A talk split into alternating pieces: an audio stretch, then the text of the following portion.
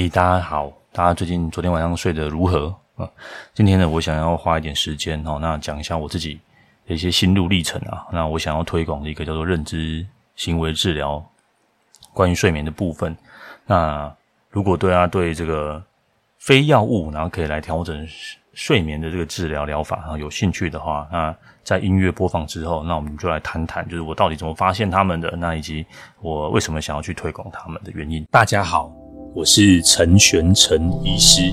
悉心心的解析，找到观看自己与他人的新方式。嘿大家好。那我先讲一下我自己的睡眠的状况啊。其实我从小到大，我觉得我就跟那个大雄一样，我就真的蛮好睡的。只要碰到枕头，其实我就可以睡着。即便隔天是一些重大的比赛啊，或者是什么什么表演啊，或者说跟家人吵架啊，就是基基本上啊，就是我都可以很好睡觉啊。当然有些特殊状况我会睡得比较不好哦。有时候像压力大的时候，我会睡得很短。那所以绝大部分的状况，我觉得我都可以睡得很不错哦。那而且我对我我觉得我自己对睡眠的需求非常的高啊，就是嗯。我需要可能每一天可能都需要七八个小时以上的睡眠，在年轻一点的时候啦，那现在可能在需求量下降哦，大概大概可能就是六个小时左右哦。那有时候状况比较不好的时候，也会睡到五个小时。那基本上我基本都不会中间会中断的部分了。那前一阵子可能因为小朋友的关系啊，因为要照顾小孩，所以可能都也会有中断，但都可以非常快速的入睡。嗯，那比较痛苦的时候是这个住院医师的时候啦，因为那时候要。要值班，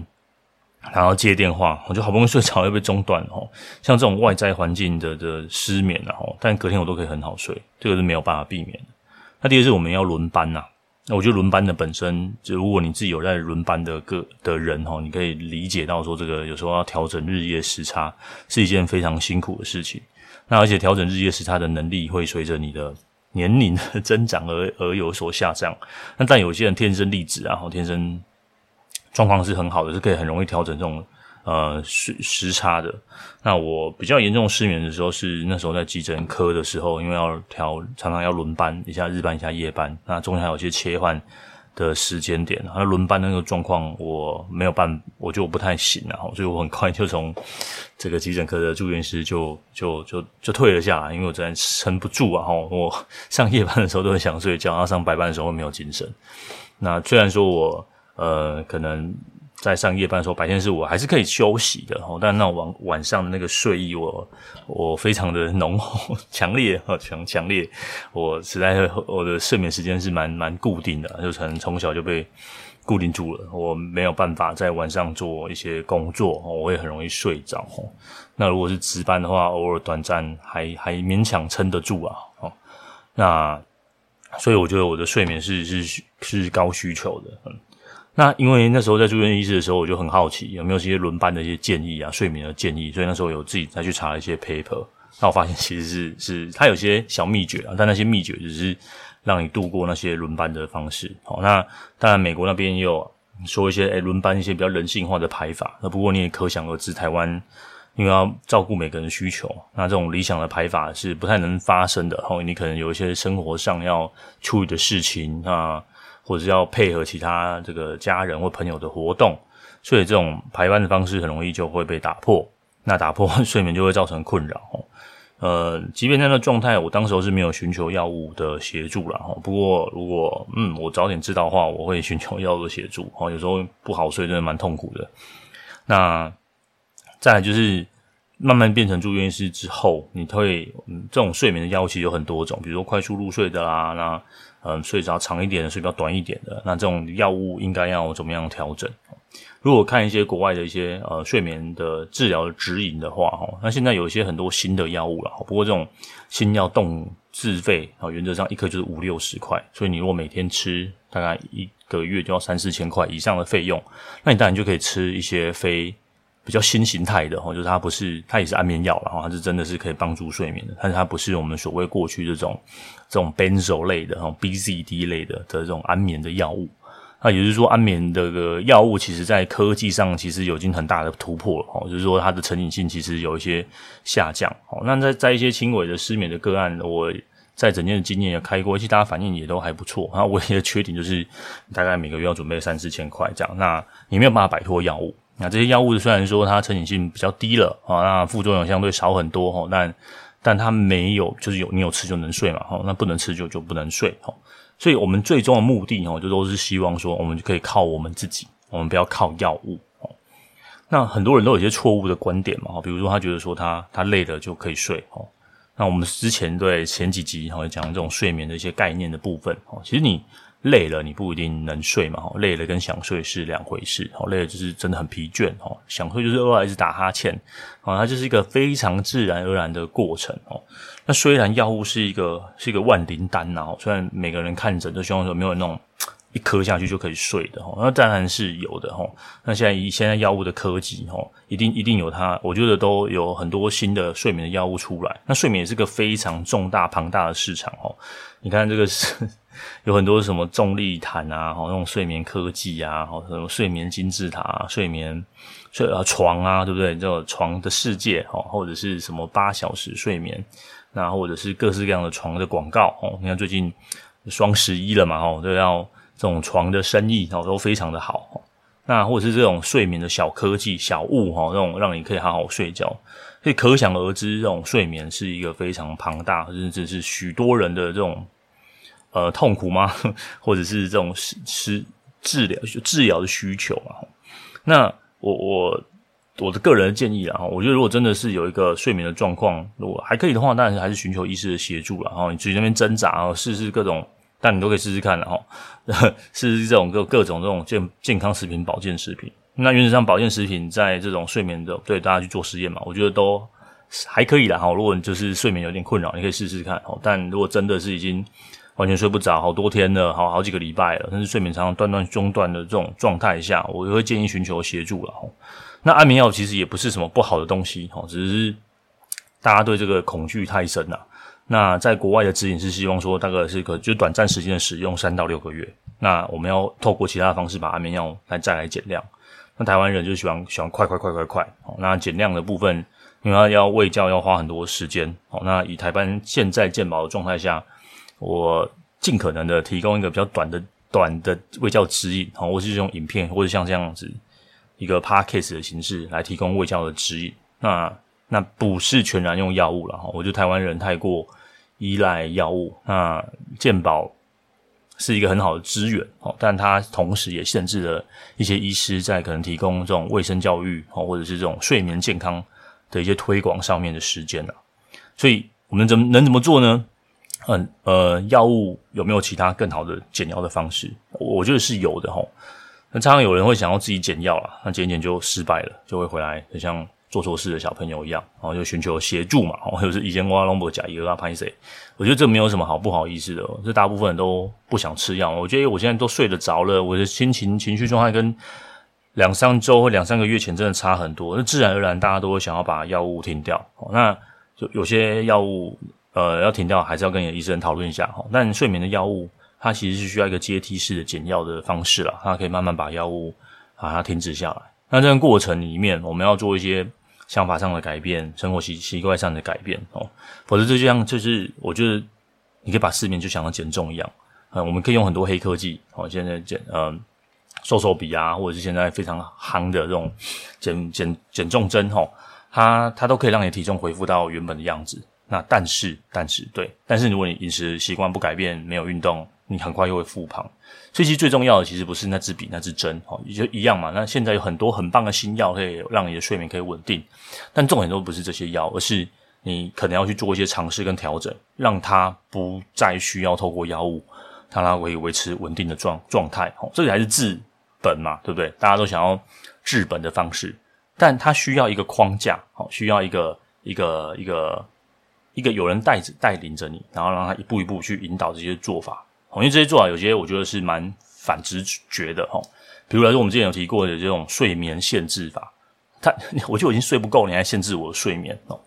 所以他睡眠大脑是这样嘛，他他他需要累积一定的浓度哦，一个想睡觉的浓度，那我们大脑的睡眠受受到很多，比如说光线的调节所以光线其实非常的重要，阳光很重要哈。我们 生活阳光、空气、水，这不是我们的大脑的眼睛呐、啊？我们眼睛它其实不只是看东西而已哈，它还有很多其他的一些构造是可以来让我们稳定睡眠的。就像耳朵不是只有听觉，耳朵还有平衡感。那鼻子当然还不是只有嗅觉啦哈，它有一些比如说一些荷尔蒙的部分，荷尔蒙的。的一些分泌，我们它会影响到我们神经的通路哦，所以一样嘛，眼睛当然不是只有看哦，它对这种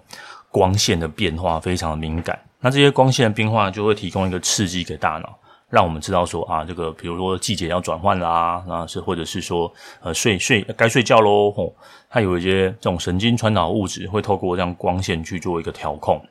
嗯，那所以睡眠限制的本身哦，还有这个呃光线的本身，它都会让我们。呃，可以稳定我们的睡眠。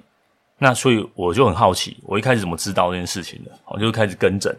那可能教科书也会提，那他就还有很多 paper 都会写。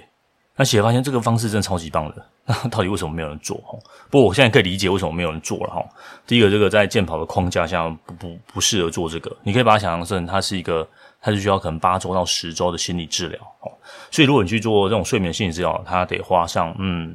我们以。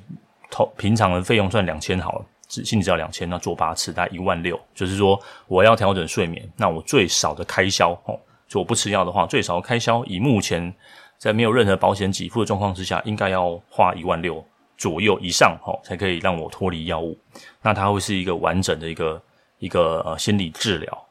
不过我觉得这个框架可能太太过于局限。它它如果我们提供像像有些文献就会提到说，诶，那我们来提供类似。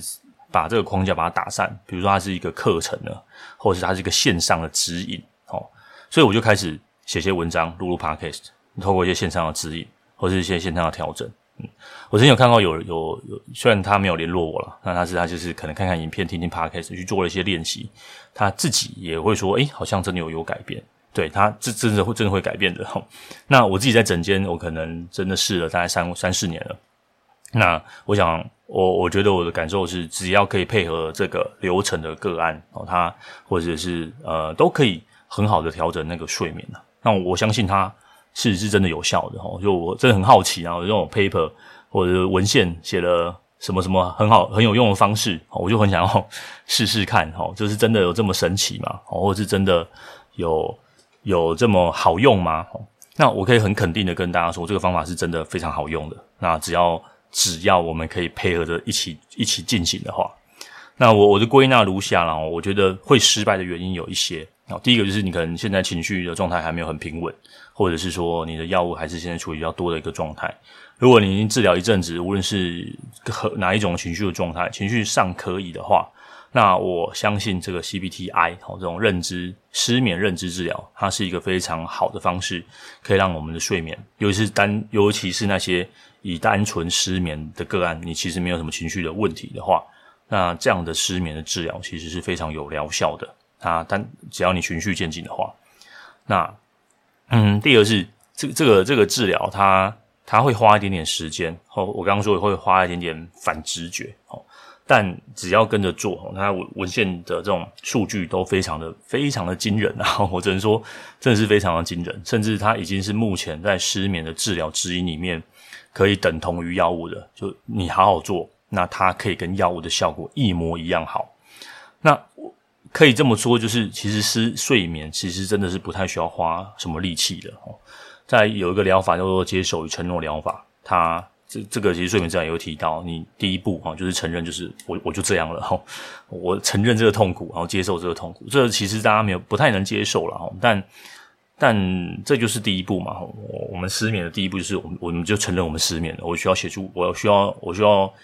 我需要帮忙，那我需要调整，我需要有一套工具，我我需要别人带着我来一起调整睡眠啊，我愿意在我的日常生活中做一些调整或是变化，这这就会这就会改善改善一些失眠的状态了，嗯，那。我遇过一些，比如说日日夜颠倒的个案，那我的做法是这样的哈，呃，因为这个其实在讲解的时候其实蛮花蛮花时间的。如果您是我的个案的话，如果我没有跟你提到这个方式，感到非常的抱歉哈。但如果你是长期有在听的话，我会我会这么做了哈。其实我我有把呃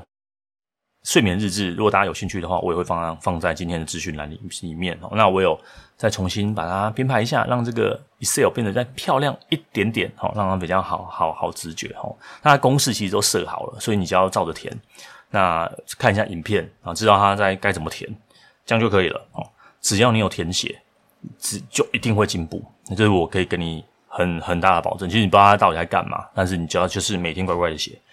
光是这件事情就会有很好的进步，就像我之前很常提到的，就是你只要把日记拿出来乖乖写，你的情绪就会有很大的改善，哦，就是一定程度的改善了啊，这是这是大脑预设的，哈，为为什么会这样？其实睡眠到后来，哦，就是你常常失眠之后，你到后来其实就没什么信心了。那你写这个日记，你会发现到说，哦，其实我没有睡得那么糟，哦，它可以让你给你一点信心，那这个信心是你自己给你自己的，所以它慢慢的就会。呃，你就不会那么害怕失眠，或者是害怕晚上要睡觉的时候，哦，那再加上这个时候其实是我没有没有减药的，哦，就是一起配合药物的治疗。那等睡眠稳定之后，就可以慢慢的、慢慢的把药拿掉。那因为你有做非常详细的规划和计划，哦，其其实，在诊间如果要更节省时间的方式，就是可能有点像是，就是就家教有没有？就是诶老你给老师看一下你的作业这样。原则上讲，有愿意带作业回来的个案啊，我觉得他就是，嗯、真的很积极啊，很积极想要治疗自己，很很积极想要配合自己的呃身心的状况，要调节调整失眠啊。那那我相信很多很多人其实是很很愿意很积极，只是他找不到好的方式哦。那如果如果啦，我就是说，如果我我可以提供这样的方法呢，或者是说我可以有一些嗯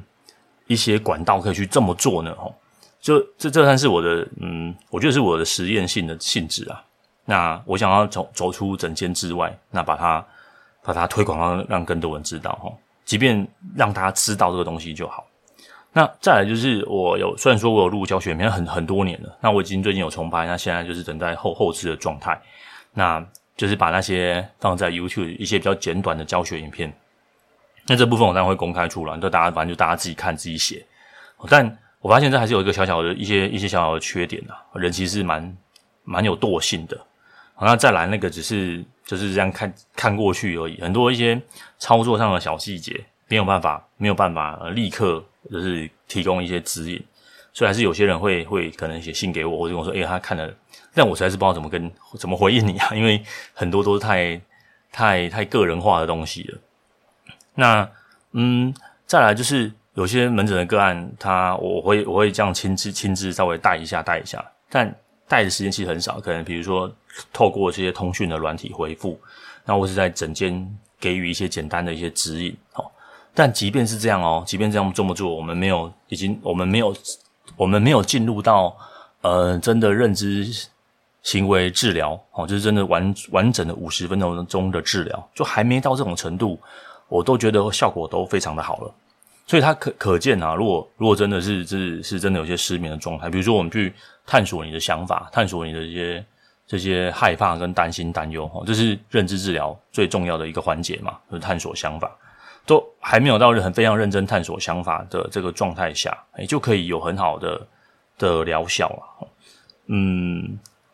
在在我的观察啊，其其实很很少有人愿意做到这种程度了。那为什么？我有跟一些一些医师有聊，稍微聊过一下，为什么不这么做？因为这真的很花时间，它真的，嗯、不是每个个案的状况都这么好。那当然，我有时候会看一下个案的状况，还有个案的那个积极的程度啦。那我觉得这个他他其实是可以很会自己去寻找资源的。那在诊间短短时间是是可以办得到的。那我就我就会邀请个案来试试看这样。那有些需要花更多时间的，那当然我们就要带到诊间以外，比如说像这一次的尝试，我们可能要花。再花一些更多的时间的一些提醒啊，一些提点，一些调整，这样才有可能说让整个睡眠可以可以稳定稳定下来。所以这这就是我的三三部曲啊，哈，就是我的第一步就是邀请的大家记睡眠日记哦。那第二步就是给予一些稍微一些建议跟提醒，好，大家跟一些建议跟提醒之后再再去做，那当然就 OK。那所以我我有个更狂野的想法。啊，我现在已经正在执行了。那只是说，嗯，如果用 AI 呢？这这个想法我已经跟很多人说过。那大家还记不记得我前一阵子有我我自己有写了一个 Line 的 AI 的机器人？那当然我有再去精精进一下哈，所以去当当 AI Engineer 的课程啊。那这个这个资料它更新的非常的快速。那如果你是之后听到的这个，可能我已经我已经把它丢出来了。那我有申请到这个 OpenAI 一个公司也很大方啊，我有申请到一些 quota 可以免费的使用，所以我已经已经程式已经写了一半了哈，我已经把后端哈，就是这个这个程式已经会跑了，那它已经可以，只要你有写睡眠日记，它可以帮你批改，好，它会给你一些建议。那当然建议没有像人给的这么准确跟精准，但它的确可以根据你写的内容，还有你的睡眠的一些调整，它可以帮你做一个简单的批改。那这个部分，我希望这个月底之前，我可以把它上出去了哈。那我现在插的就是我自己在前，如果有工程师的话，就是我我在前端，就是我我的前面的这个界面比较丑了哈。但如果时间真的来不及的话，我就让它丑丑的出去了。但它它整个整个后后面的这个跑的已经非常的流畅了。那它的一些提示词，我到时候我会把它做成这个 open source，把它公开出来哈。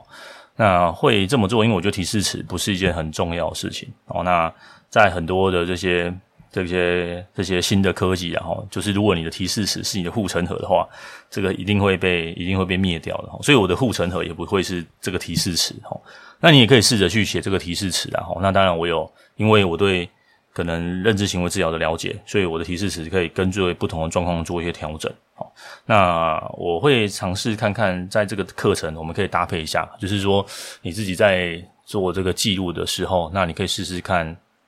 跟 AI 做一个简单的互动。哦，那如果嗯课程来不及，我觉得我课程已经开始了，但是这个来不及，我会把提示词给各位，那我会做一些简单的操作啊，教告诉你怎么样让这个。这个聊天机器人来帮助你在睡眠上获得更好的一些指引啊，那当然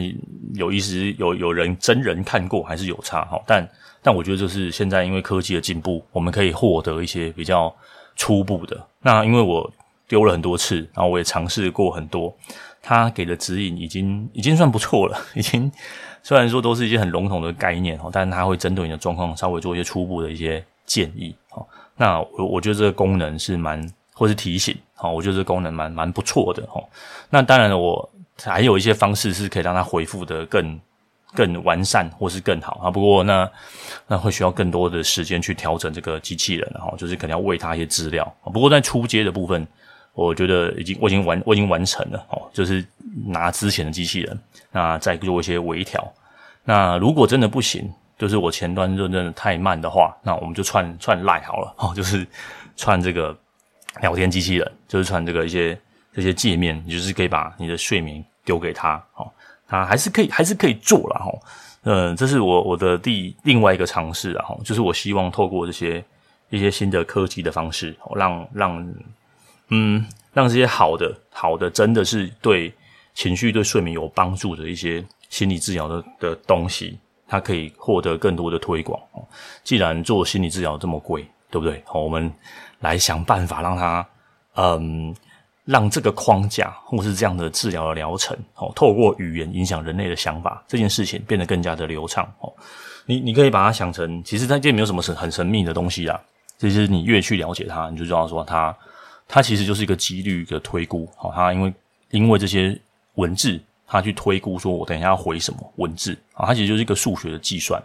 因为我还有庞大的资料，那计算完之后，它回给你。那因为我们人类对这种语言是有感受的啊，那这些语言就是我们的呃编辑器吗？哼，大脑编辑器。那透过这些语言的力量，让你产生的想法，产生的行动，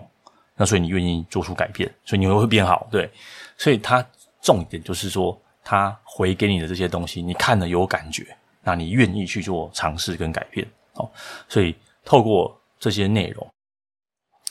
睡眠日志的本身其实有点像是你自己给你自己的这个 AI 机器人，你你因为你有记录，所以你会有想要改变跟变化。那这一切的前提就是你想要改变。我我我的文章啊，就是资讯栏的文章有写，嗯，很多人啊都是嘴巴说想要改，但他我们会看一个人的行动啊，也就是说你有越多的行动，你你会你会想要去拿到更多的资源。那我们人一天的时间其实是有限的，对吧？我们的金钱也是有限的，我们的一切都是有限的。那要怎么样在这些有限的资源做嗯分配呢？对，那这些分配就是决定了你想要往哪边去进行。如果你把资源分配在呃，我我想把睡眠调整好，OK，那你就睡眠就会调整好，对吧？但如果你把资源分散在其他的地方，那当然你的睡眠还是会停在这边。所以，如果各位想想看，如果你真的想要让自己的，比如说呃关系变好、情绪变好、心情变好、睡眠变好，那我们的资源是不是要做一些小小的调整啊？不是说要用调动多少的资源在这件事情上面，而是说你的注意力、好你的、你的情绪、你的、你的花时间的心思，可能都要做一些调整。那这是我未来的一些计划哈，就是我嗯，我有做了一些呃，想要做一些把这些机器人把它做好哦。那因为现在写后端都没有问题。所以现在就是把它美化前面的动作，但我的美美学，嗯，很 好，但我会努力啊，我会努力，好，我会把这些美美学的东西把它再弄好一点，嗯，那大概是是未来的计划。那第二个就是，嗯，这些课程也是个想要尝试，那我会让我自己，比如说在这些认知治疗的部分，我会再多花一点力气，哦。那第三个，我之后会花力气的部分，可能就是一些在一些，嗯，甚至大脑脑科学的部分。这个部分是我会想要再花力气在这上面的，所以大家就会，嗯，来年底了嘛，许一些新年新希望，对，这是我期许未来自己一年应该要去做的事情。那各位也可以试试看，好吧？睡眠调整当做是大家新年的新希望，这样。那因为这课程现在还是在这个筹备阶阶段，然后已经正式开卖，那我会把一些相关的资讯放在这个连结。好，那如果我会开一个脸书的社团啊，那大家如果时间上不允许的话，都可以在一些回回播回看。那这社团里面大家都可以把自己的睡眠日记啊 po 出来啊，然后或者是呃讨讨论，然后我会在这边做一些回应啊。那我觉得这方式还还不错。那脸书基本上应该大家都比较有，那使用操作界面上也还好。那我如果真的当天不行的话，回回看的部分也都 OK。那当然，在这段过程这段时间，你要私讯我，呃，就是你要联络我，应该都可以联络得到。那我在这段时间，我也会做一些回应的哈。那再，我也请我的 AI 小帮手哈，帮大家整理一下大家睡眠的这个日记的状态哈。那希望透过上述哦这些这些方式，可以让大家的睡眠都可以呃获得稳定的状况。嗯，那如果对睡眠，或者是说对这种 AI 小帮手哦有任何疑问或者想要讨论的，都可以用各样的方式来回信给我，是让我知道要怎么样可以帮助到大家。那今天拉拉杂杂讲很多了，那祝福大家今天晚上都可以一夜好眠，好吗？那大家晚安喽，拜拜。